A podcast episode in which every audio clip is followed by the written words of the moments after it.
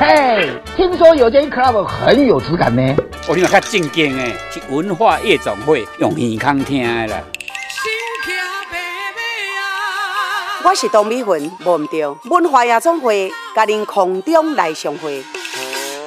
文化总会全新企划，内容绝对精彩，超越三金。呃，我是说领金、丁金，炒菜不用加味精。备好你的咖啡或下午茶了吗？我是陈建仁，让我们在周六下午一起听文化夜总会，了解台湾文化大小事。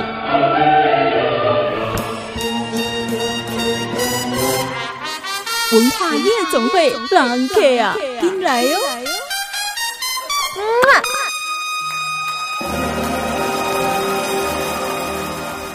欢迎光临文化夜总会，我是安心，我是腾安。我们这个夜总会呢，是在每个礼拜六下午四点跟隔天早上的九点开张的夜总会，跟一般的比较不大一样。嗯，所以你要进来的话，你要打开你的收音机，或者是打开你的手机收听 Podcast，嗯，就可以听得到。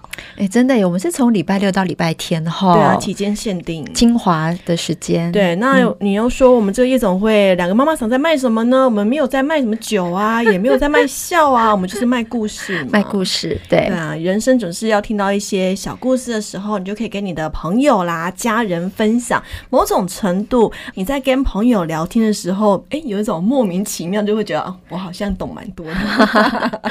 没有啦，就是其实有故事嘛，嗯、有故事就有人生，没错，才是有记忆。对，而且是希望可以让你知道，你周围原来发生这么多的事情，嗯、但你以前都不知道，不是很可惜吗？嗯、所以，我们第一个单元的文化很有事，要来告诉。送你很重要的事，文化很有事，真的很有事。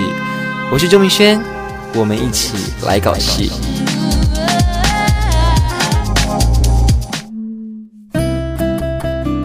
今天的文化很有事，我刚刚说是要说很重要的事，是因为今天是个我们首播日是在十月十七号，对，十月十七，今天是一个很特别的日子，也是一个国定的纪念日——台湾文化日。文化哎，好切合我们节目，文化夜总会，台湾文化节。嘿，那到底要干嘛？这个节日？其实台湾文化日啊，它是一个在台湾历史上的一个译文的启蒙。启蒙为什么是译文的启蒙呢？大家知道，在日本时代，其实有非常非常多台湾很优秀的人，他们可能是医生，可能是哲学家，可能是写书的。这些人分别是什么人呢？像林献堂啊，连横啊，哇，赖和啊，对，这些其实都是在台湾，在一九二。零年代日本时代都是非常优秀的一群青年，基本上这些人即使是现在的课纲没有改，他们在历史课本、国文课本也都会提到的人，对，可见多重要，很重要。但历史课本跟国文课本提的呢，又不又不够又又不够，又是那个皮毛。对，其实，在当时因为日本时代嘛，哈，那其实这些年轻人都会觉得，呃，我们台湾人要有台湾人的一个民族自觉，嗯，所以那个时候他们就会自己成立读书会，还办报纸《啊、台湾民报》。对，然后呢，这个办报纸有什么意义呢？他们就说林献堂是医师，对，他就说他要治疗台湾人啊知识不足症。哇，这个很难 哎，很难很难。哦、但是他们也很努力，因为有时候人家讲说文青文青年轻人跟他唠他这，他们是真的想要付出实行，所以他们就办报，嗯、然后就办讲堂，嗯、然后呢播放音乐，然后还有就是教你很多生活上的事情，哦、然后教你念历史。我我觉得那个年代好棒哦，就是希望大家的明智稍微开一点，你就会发现原来你现在所承受的东西是不对的。你也可以发现某些事情它不是非黑即白，它有一些更高层次的，你可以去讨论。没错，你知道那时候台湾这个文，他们有成立叫台湾文化协会嘛？对，那个创会会员啊，当天出席的人有一千多个人。哦，很多哎、欸，那时候、欸、对啊，什么橄榄金嘛？我们现在用脸书号召一万个人出席，一个人就不错了。是，他们现在一千多个人，然后大家都是很有想法，说对我们呃台湾人要怎么样？那时候在大道城那边嘛，嗯、大家都是师生，嗯、然后也都很开心的聚在一起。所以呢，各有专长的就各自分配你要讲什么。像连横、连战英爸爸、连胜文的阿公哈，阿短喜郎。近景的台湾史用下嘎就扣就爱台湾的哦，对他他就讲历史。那像我刚刚提到林茂生，他就讲哲学，嗯，哲学很远呢，在那个年代谁懂哲学？但他们他，他就在那个年代讲哲学，啊、哦，然后还有医师，他就讲一些宫位啊、嗯、等等的，对，所以这个日子非常的重要。就在十月十七号是台湾文化日，嗯、不过也知道这日子基本上它就是一个纪念不放假，刚好遇到今天礼拜六啦。但是呢，如果你要到呃全台湾各地的文化场馆、博物馆啊、故宫啊，今天免费哦啊！不过下午四点的，我希望你来得及啊，至少还有一个小时可以逛一下。大家只要记得每年十月十七号台湾文化日哦，嗯、我们文化部很赞，就是让很多全国的场馆都让大家免费就可以接近文化。嗯，真是很棒的一件事情。对，那是今天的文化很有事。嗯，今晚要来点名人坐台啊啊！所以今天是晚上来坐台。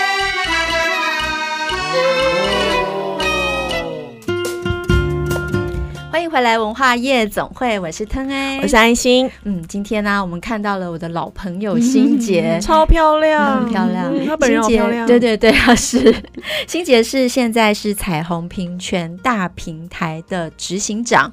彩虹平权是什么啊？大家想过这个问题吗？一听到彩虹，现在有两个意义啦，一个是跟同志有关，另外一个是反同的彩虹妈妈。真的，我看到我小朋友的那个课表上面出现彩虹妈妈，我想这什么东西？教 学就口出来交代，我就想要了解他们到底上的是什么，因为我知道他们的彩虹妈妈的内容其实一直都有争议嘛，毕竟他们不是没有教职，你干嘛要进校园教一些似是而非的？观念给小朋友，所以这争议一直都有，那太棒了。我们今天请到欣杰，欣杰是这部分的专家，而且 帮妈妈疏通一下怎么跟老师们好好的沟通。还有跟小朋友，如果他真的听到彩虹妈妈讲的某些话，他有疑问的时候，我要怎么跟他解释呢？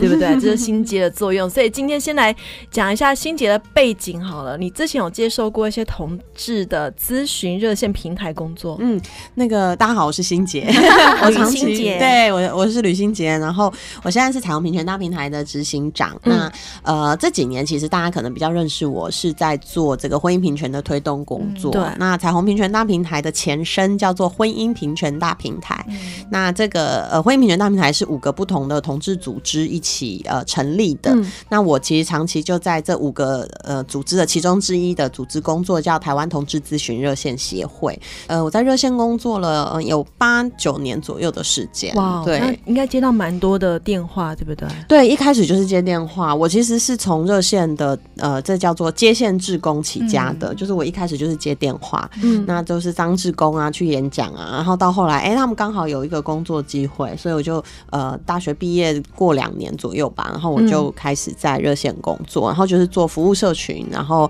呃，做一些支持团体啊，然后也有做一些讲座啊，然后出书啊等等的相关的工作，嗯、也持续为同志的平权做努力，甚至还去参。参选了，还 去参选了耶！对，那时候其实也因缘际会吧。二零一五年就觉得，哎、欸，这个时机好像不错，然后又很希望说，在这一波比较年轻的候选人里面，其实真的有能够来自同志运动的声音。这样，因为嗯、呃，有一些朋友他本身是同志，但他真的。不必然的，过去是有在同志社群里面服务，见过不同样子的同志朋友。那因为这算是嗯，因为我本身是社工系毕业，所以我就是秉持这个社工的 精神。还有热情啊！对，其实社工这件事情是一个职业，嗯、就是它不一定是你的人设。嗯，但是我要回到心洁，其实是一个非常非常非常有爱的小女生，嗯、然后就慢慢长成她现在这么看起来这么干练的样子。可是她非常的有爱。嗯嗯，我我们大概十几年前，对，十几年前，对我还很小，那时候真的是小女生。现在还是也是小女生，她现在我现在一个小女生，我现在都说我是中中年。哦，我真是，因为我同事。都我都说我自己中年妇女了，因为我现在去的场合，就还是因为我觉得同志运动里面有越来越多年轻人愿意投入，嗯嗯、对，然后他们大概都二十，像我同事二十三、二十到二十五岁，就都就是很热情这样，然后希望多做一点事。嗯、那我对他们来说，就是不是姐姐，就是姐姐的姐姐。那你现在在同志的相关平台这边工作嘛？嗯、那你刚刚也说了，像现在已经三十多岁了嘛，算是另外一代。嗯、然后现在有十几、二十岁的人加入了，你有没有发现这几年对于呃同志这个议题来讲，世代已经有差别了？其实差别蛮大的，嗯、对，就像。嗯，我记得我小时候，其实，在他们这个年纪，我还是不太敢出柜，不敢讲，嗯，不太敢讲。那当然，我的可能身边的至亲好友知道，可是我不是说、嗯、哦，别人问我就会讲这样。可是我发现，现在大概二十出头岁的年轻人，他们对自己的自我认同其实是嗯很愿意分享，嗯，对。然后他们身边的也有很多，以前那个异性恋跟同志社群分得很开，对，就是。同志社群会有一个自己的小圈圈，小圈圈，对。然后，当然我们也还是会有异性恋朋友，是。可是这两坨不会交错太多交错。嗯。可是我看现在二十岁左右的年轻人，他们都是大家玩在一起。然后他他当然还是有自己的算是同志的社群，可是嗯。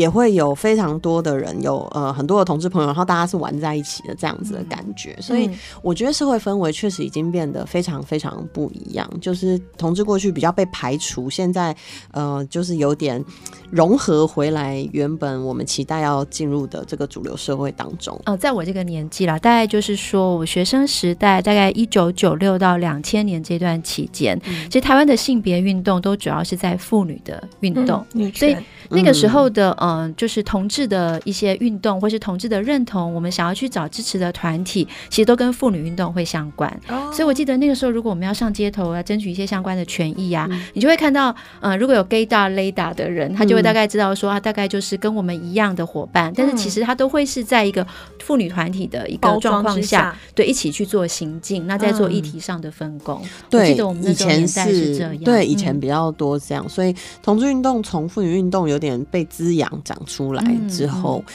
所以其实，嗯，我们跟其他国家的同志运动有一点点不太一样，就是很关注。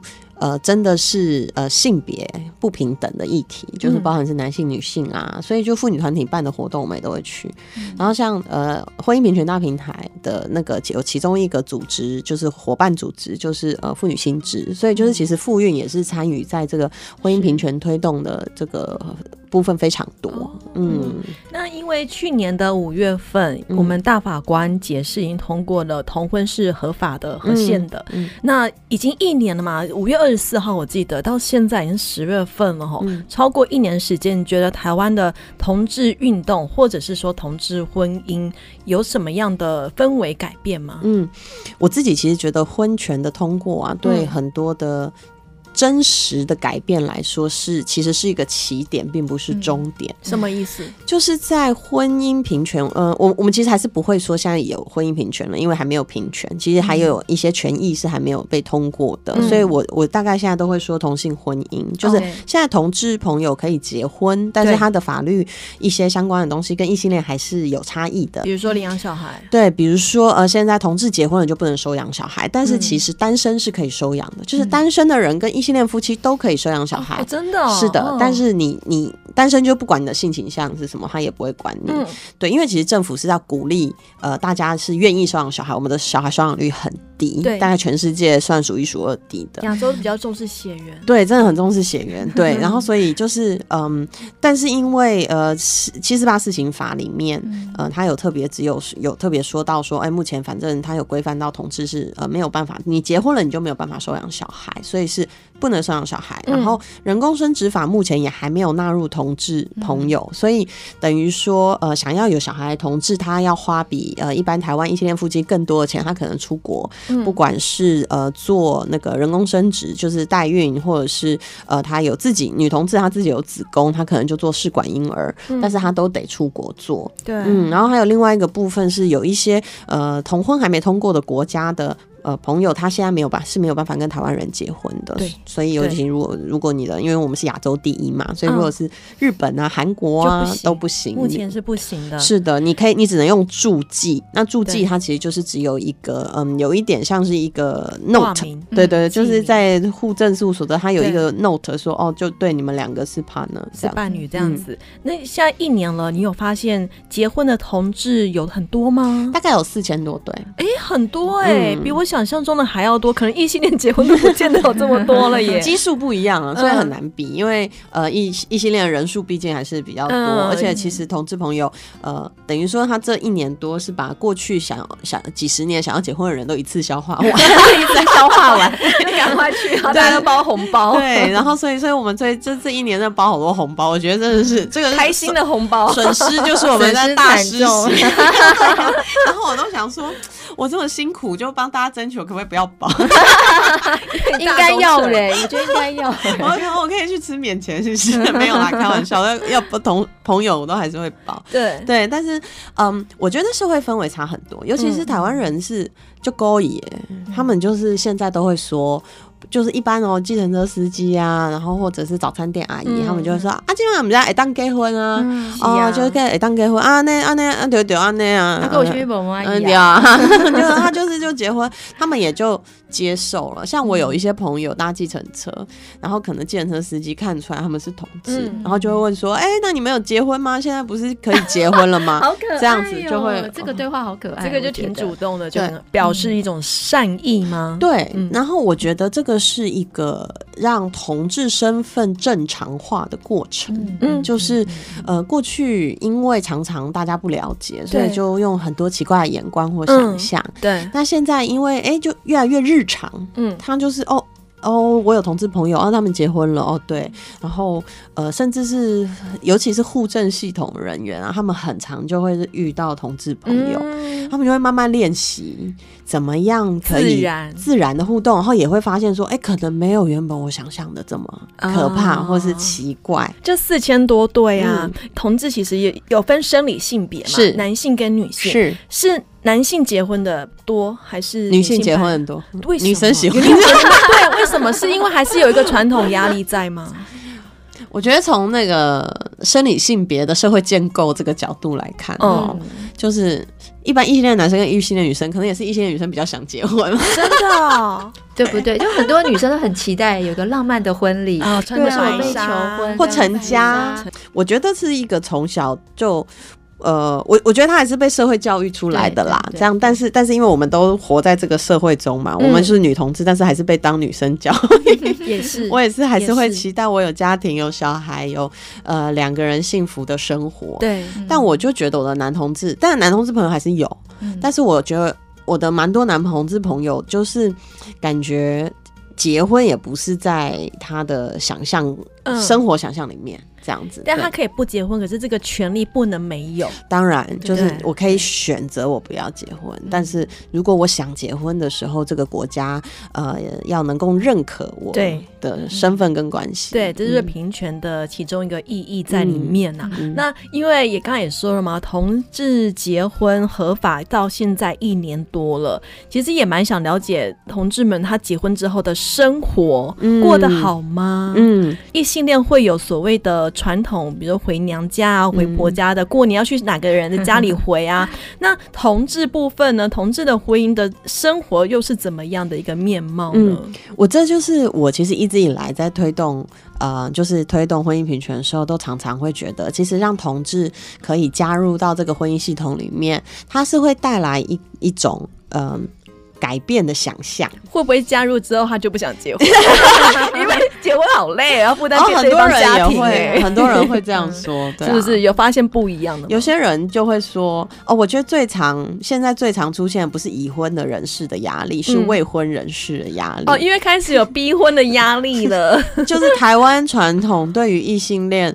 婚姻的这种想象跟压力，其实全部还是一样的，会出现在同志朋友身上。对，所以这某种程度对异性恋来讲也是个平权。什么压力只有我们受，你们也要来感受一下。压力是流动的。其实刚刚欣姐在讲说，她其实是建立一个，搞不好就是一个 model，就是说，你看同志伴侣、同志婚姻里面，他们不一定要、一定要、非得。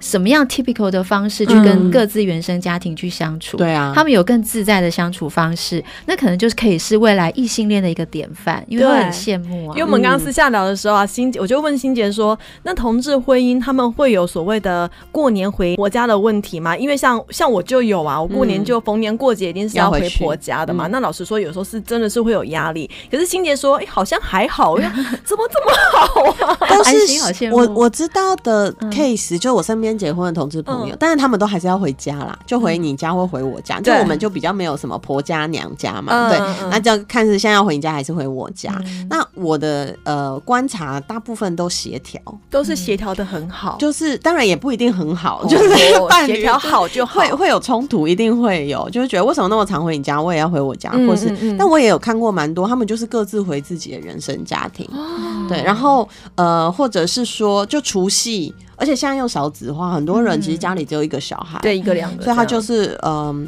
他就是回各自回他原生家庭，可是可可是可能初一哦去其中一个人家，初二去另外一个人家，嗯嗯，像这样的方式。那我也有看到蛮多人是哦，这个礼拜回你家，你的原生家庭，然后下个礼拜回我家这样子，对，哇，这样协调好其实也很好哎，异性恋真的要多学一点了。对啊，因为他就没有一个。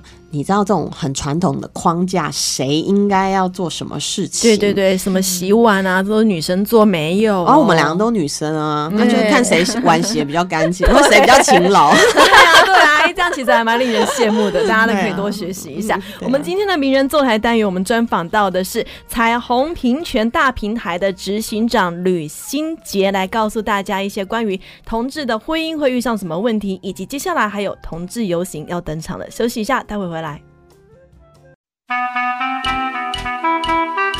今晚要来点名人坐台，好啊，所以今天是晚上来坐台。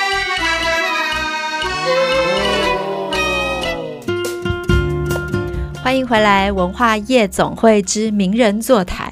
我是安心，我是腾 A。我们刚刚啊，其实上经上个阶段非常的精彩。我们邀请到彩虹平权大平台的执行长吕新杰，新杰。大家看新杰啊，就会觉得同志到底是长什么样？同志是不是都很很难相处啊？大家来看看欣姐，其实还蛮漂亮的，超美啊！难相处的，我相信，我相信。可是大家对于同志，我有时候也蛮难相处，人都有是难相处的时候。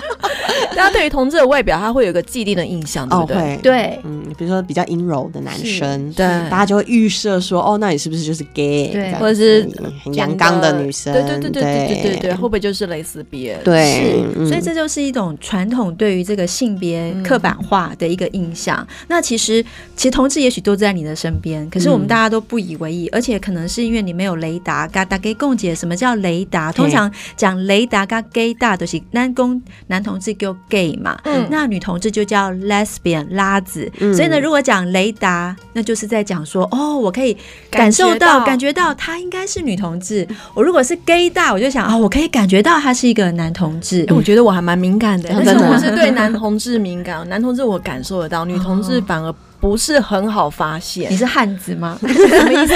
汉子就很 man 啊，女汉对女汉子，所以你可以感受到 感受到男同志的这样的 gay 打，我可以扫到他。但是我后来发现，我我身边如果是女同志的话，要聊天我才会知道。但是女同志他们反而是很愿意分享他们的心路历程，但相对的男生好像就比较。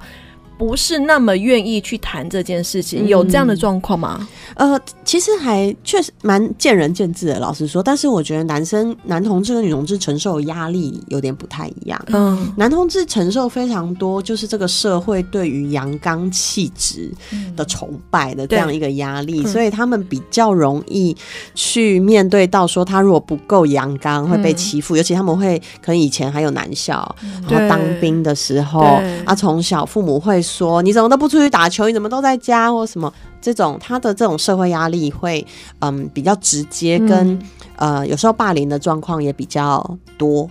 霸凌的状况，叶、嗯、永志嘛，玫瑰少年的事件。对，那那可能就是因为他。大部分都是性别气质比较阴柔的男生，嗯、那他不必然是男同志，嗯、可是当然有一些男同志他是比较阴柔的。对，那女同志我自己觉得也蛮有趣的是，其实，在学校我自己觉得女同志的被霸凌的状况不会像男同志这么多，我觉得还是来自于大家对于阳刚气质的一个觉得是好事。男生变阴柔是不好事，哦。女生阳刚一点就、欸、好像也没有 OK 啊关系他在学校就会是风云人物，啊特别是在女校的时候学妹就会很喜欢很，崇拜那个学对姐。可是其实通常出了社会，嗯。大家其实会期待你是像传统的这种呃女性是比较温柔啊，然后比如说她你可能要呃留长头发啊，或是你在工作的时候，她会有很多性别上的限制，比如说你如果一些行业有制服，女生绝对是要穿裙裙子。子，对，然后或者是有腰身的衣服嗯这样子，那很多比较阳刚的女同志，她反而就比较在她的职涯上会遇到一些困难。其实现在真的，一般的异性恋女生，你不是不是不管你的性取向，你都会想要穿自己想穿的衣服。对啊，喜欢就好嘛。欣姐这样一提，在讲职涯的部分啊，那个职场的柜子嗯，很严重吗？现在其实还蛮严重的。在职场出柜比较难，还是对家人出柜比较难？我们的研究呃指出，对职场出柜比较难，很难想象，吧我？以为是对家人反而是难以开口。应该是说，如果很多人会想讲，他会觉得家人可能会是他的避风港，他愿意跟他讲。但是因为在职场上的这个，他比较会跟他他自己的。呃，升迁啊，薪水啊，然后还有他的人际关系有关，嗯。然后我觉得大家会比较谨慎跟保守一点，这样子。嗯。有去观察说哪一类的职场，他对于出柜这件事情的压力是比，因为我知道艺文圈其实很多，大家也都很愿意出柜，嗯。这个大家都听了很多。比如说像体育，嗯，比如说像建筑、嗯。这些传统比较阳刚的一些职业，会不会这些职业他就同志们他没有办法走出那个柜子？我我们其实年初的时候跟同志咨询热线，就彩虹平权大平台跟同志咨询热线一起做了一个线上调查的问卷，我们调了两千多份的呃参与者填答，这样、那。那呃，其中大概有五成的朋友，他其实是有跟呃他的职场出轨的。但是如果问说，我们还有一题就问说，哎、欸，你有没有跟你的直属主管出轨？那马上就掉到三成。哦，为什么？嗯，因为主管对啊，因为主管可以呃帮你打考绩啊，决定你的生死，嗯。你是甲乙丙等，嗯。所以跟同事之间、平辈的同事之间出柜还算简单，大概五成左右。五右。成有。嗯。但是如果要跟他的长官、老板来出柜的时候，他会考虑到的点就比较多了。对，然后通常因为台湾就是一个注重和谐，跟大家不要有冲突。我突们，要 peace，对的一个场域，所以你就不太会在，尤其是你的主管，如果他有一个一个比较不是这么友善的说法，你不会当场反驳他，这样子对对。你可能就会这样嗯嗯嗯，然后就是带过。会不会某种程度也是因为现在主管职他的年纪稍长一些，还算是在呃四五年级生，有可能所以那个观念会传统，所以六七年级生或七八年级生的呃同志，他就比较不敢向这个阶层的主管出轨。这也是非常有可能的，因为我们的民调也是显示，大概是二十到三十岁左右，他当然就是呃，大家支持度非常高，大概都八成以上。嗯嗯可是如果就是一路随着年纪就下滑了，这样子随着年纪就下滑。那如果是大概四十岁到五十岁之间，他的接受度大概大概四成左右，差蛮多的欸，那差很多。嗯你看一下差那么多，然后对当然年纪越大，他的接受度越低。嗯对，然后刚刚有讲到那个职业部分，其实蛮有趣的。嗯公务人员的出柜比例非常低，哦，公务员更传统 啊，但是很奇怪，公务人员其实是一个嗯铁饭碗，对他也不可能，他一定要守法，所以他绝对不可能因为你是同志 fire 你。对啊，嗯可是大家还是觉得不安全。然后另外当然是科技业、嗯，建筑业，然后这种的呃，相对大家出柜的意愿是比较低的。然后还有军人出柜的意愿也是比较低的。对，嗯我觉得军工教啊这一块，因为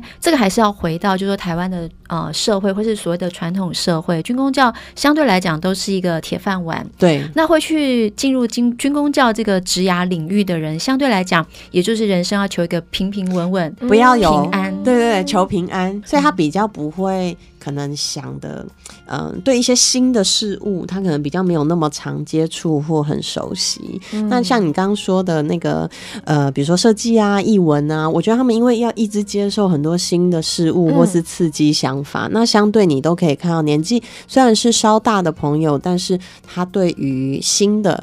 这个社会现象，它都是可能会比较开放的态度，比较开放的态度。所以像心杰啊，他在这个单位，他的存在，我觉得就非常的重要，因为心杰心很柔软，他他他他可以了解公务人员的一些困境，因为其实公务人员在现代的困境是什么？台湾其实一个像美学、设计，嗯，还有我们的译文，其实都是走在非常前面的。那会回到就是说，公务机关它可能是给补助的机关，它可能是要执行法律法务的机关，执行公务的机关，相对来讲，他没有办法超前去所谓的觉得他要有一个帮什么开创性，对，他没有办法去开一条门。嗯，对。那新杰现在这个单位，他其实非常的理解公务人员的这个心态，所以新杰其实相对来讲就要跟公务人员做很多的沟通，对，对不对？对。然后我现在也是行政院的性评委员，对，所以其实我觉得某个程度上，我们是在用过去在推法，因为推法。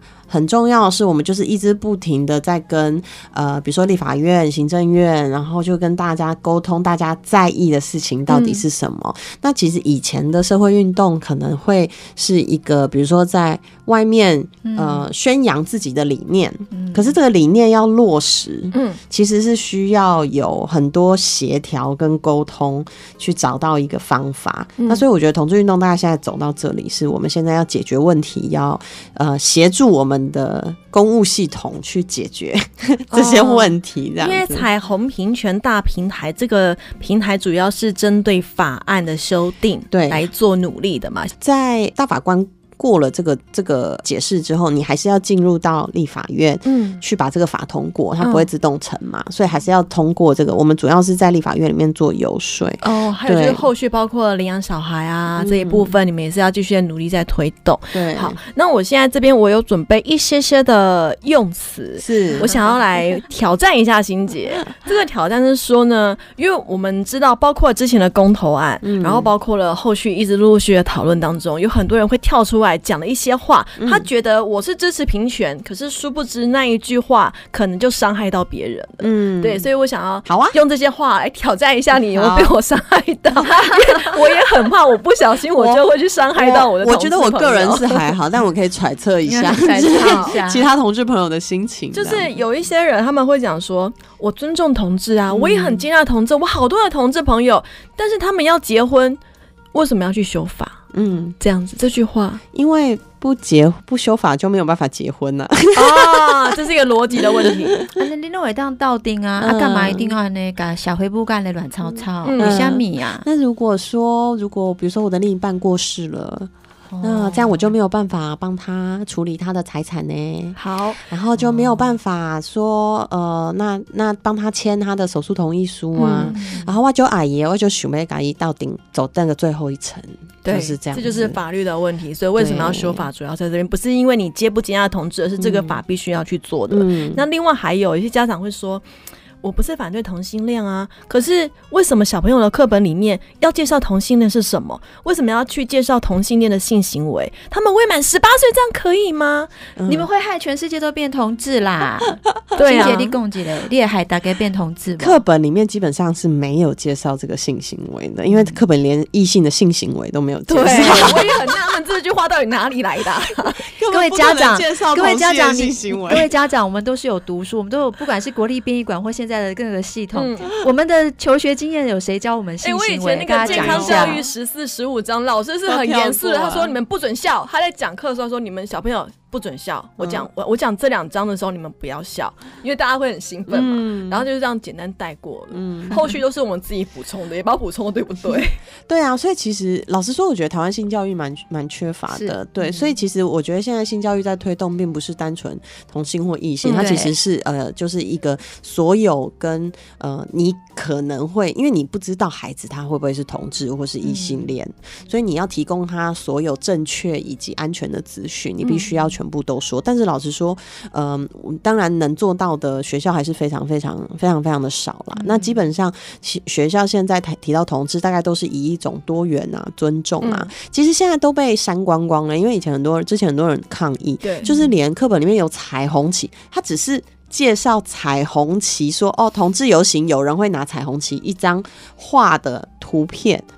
就是都被抗议，然后都被拿掉。这些被拿掉啊？对啊，就是他觉得你为什么要让孩子知道彩虹旗是什么？嗯嗯、然后知道彩虹旗就会变同志嘛？所以我觉得这个最根深蒂固的观念，是因为他觉得不可以有同志。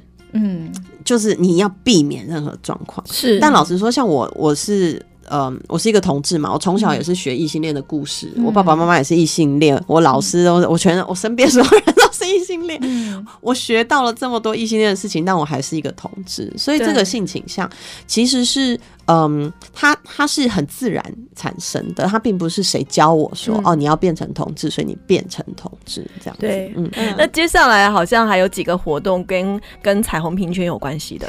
对，很想推荐给大家。我们十月二十五号刚刚有讲到职场其实是非常重要，嗯、所以十月二十五号我们有一个活动叫做打开职场的柜子。嗯、那其实我们就是邀请到他在他的职场上有出柜的同志朋友，那呃，包含是有嗯，在儿童界蛮红的昆。虫老师啊啊，我知道。然后还有老老扰西老师，对，昆虫咬咬西，因为小朋友发音都发不好。扰西，扰西，他超龄呆，超龄呆。他的昆虫课一位难求，哇，有妈妈有孩子的都知道。对，然后还有呃，在这个非常大的这个科技公司工作的门市人员，也是一位跨性别。那其实他的他的转换的过程是在他做服务业的时候。发生的，所以哎、欸，其实客人的反应是非常直接，嗯、是跨性别的朋友，他有做性别的转换，来分享这段经验。对，然后还有嗯、呃，就是嗯、呃，在音乐界非常红的陈建奇老师，他也会来一起分享。嗯、就是今年的金曲歌后娃娃魏如萱的经纪人，对，算他的老板吧，好像是。对他们那时候画面都抱在一起哭。对，他也非常乐意，我们邀请他，马上一口就答应说他愿意来跟大家分享。嗯、然后还有呃，就是有渣打银行的呃，已经退休的前主管，然后代表年纪大了，对他年纪其实蛮大的，嗯、所以其实他呃在分享金融业。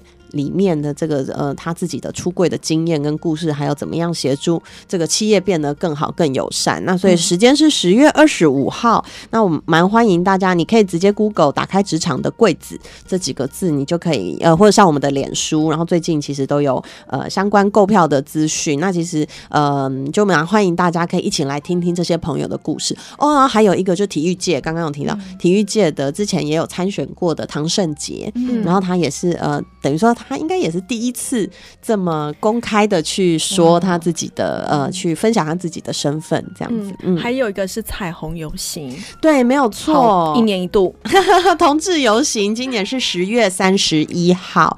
那呃，今年的主题叫做成人之美。嗯、那为什么叫成人之美？因为十八岁了，十八届是成人，然后同时也是嗯，因为就是希望大家嗯，以前都是说呃，同志要怎么样可以在一起。啊，就是希望大家都有这种成人之美的心，嗯、对，双关语，对，那所以是十月三十一号在台北市政府前面，大概我嗯，应该十二点多就可以来了，然后一点会出发。嗯那今年有一个很特别，就是彩虹市集非常的盛大，多人。他也想分享，其实没有，因为每年我们都会参加市集。我跟你讲，你只要把彩虹任何一个东西拿出来，你都可以卖。大家商机在这里，赶快业者赶快准备，而且非常的缤纷。然后你在那个市集，你会真的看到快乐、希望，反正就很快乐、很自由。去年有，今年有小小的这个呃，等于说同志家庭、彩虹家庭的小小小的游行，会在市集一样在那边绕一圈，很多同志家庭的小朋友，好，那就在十月二十五号有打开职场的柜子这个座谈会、分享会给大家，可以上彩虹平权大平台去脸书搜寻。对，那在十月三十一号的同志大游行，这一年一度的活动，在台北市非常的盛大。对，我们要说这是呃今年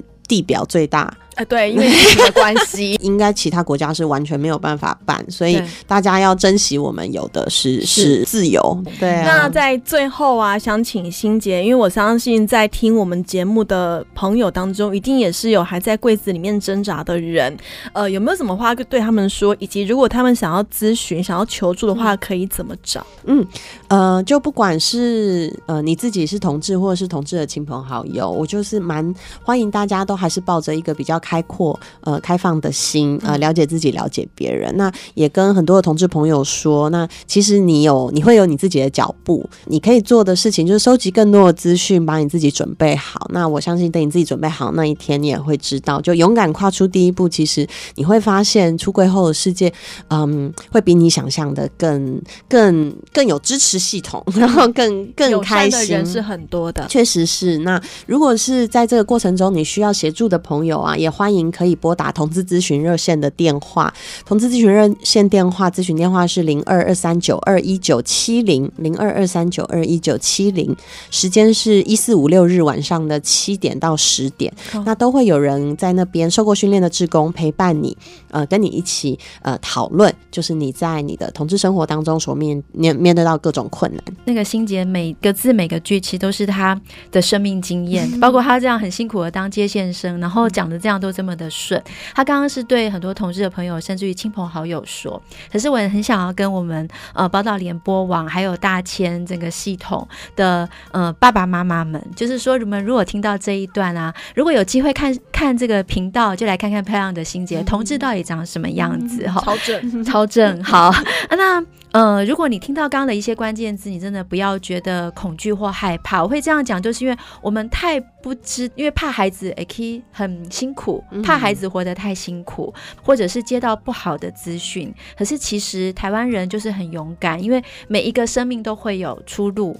那像心杰这样在帮大家做好多的服务，所以爸爸妈妈，如果你们真的自己心里也过不去，你们也可以来找，也可以打电话吗？也可以打电话。当然，我们有呃特别给呃父母的。咨询的时间，所以其实也都可以上同志咨询热线的网站，嗯，那会有受过训练的同志的爸爸妈妈，然后来跟呃我们的爸爸妈妈一起聊一下这些、嗯、呃大家特别的这个辛苦的历程。好，那电话可以再报一次，呃零二二三九二一九七零。就是这个，其实是呃我们的咨询电话，都欢迎大家可以打到同志咨询热线，对，或者是现在手机很方便嘛，直接上网 Google 同志平台咨询热线都可以。就是重点是你要勇敢的去跨出那一步，之前其实你打电话。跟人家聊聊天，抒发一下自己的心情，也是都可以，会很有帮助，真的，欸、真的是会很有帮助。你看心洁这样没有问题，不过打电话来，刚刚心洁就嘴也就训练很多伙伴，徒子徒孙，小英东就后天，公啊中年妇女，然后就出道就早，一出道就在背回有出道啊，一百几几块妈妈桑，妈妈桑，哦，不要这谁了，所以看点位哈，这样子就嘴跟他心杰，可能比心杰已经更优秀的人都可以回答你很多的问题，没有错。好，那今天很开心，我们名人坐台单元邀请到的是。彩虹平权大平台的执行长吕新杰来到节目当中，新杰谢谢，谢谢，谢谢，谢谢他们，谢谢安心，谢谢大家。夜总会上档，What's next？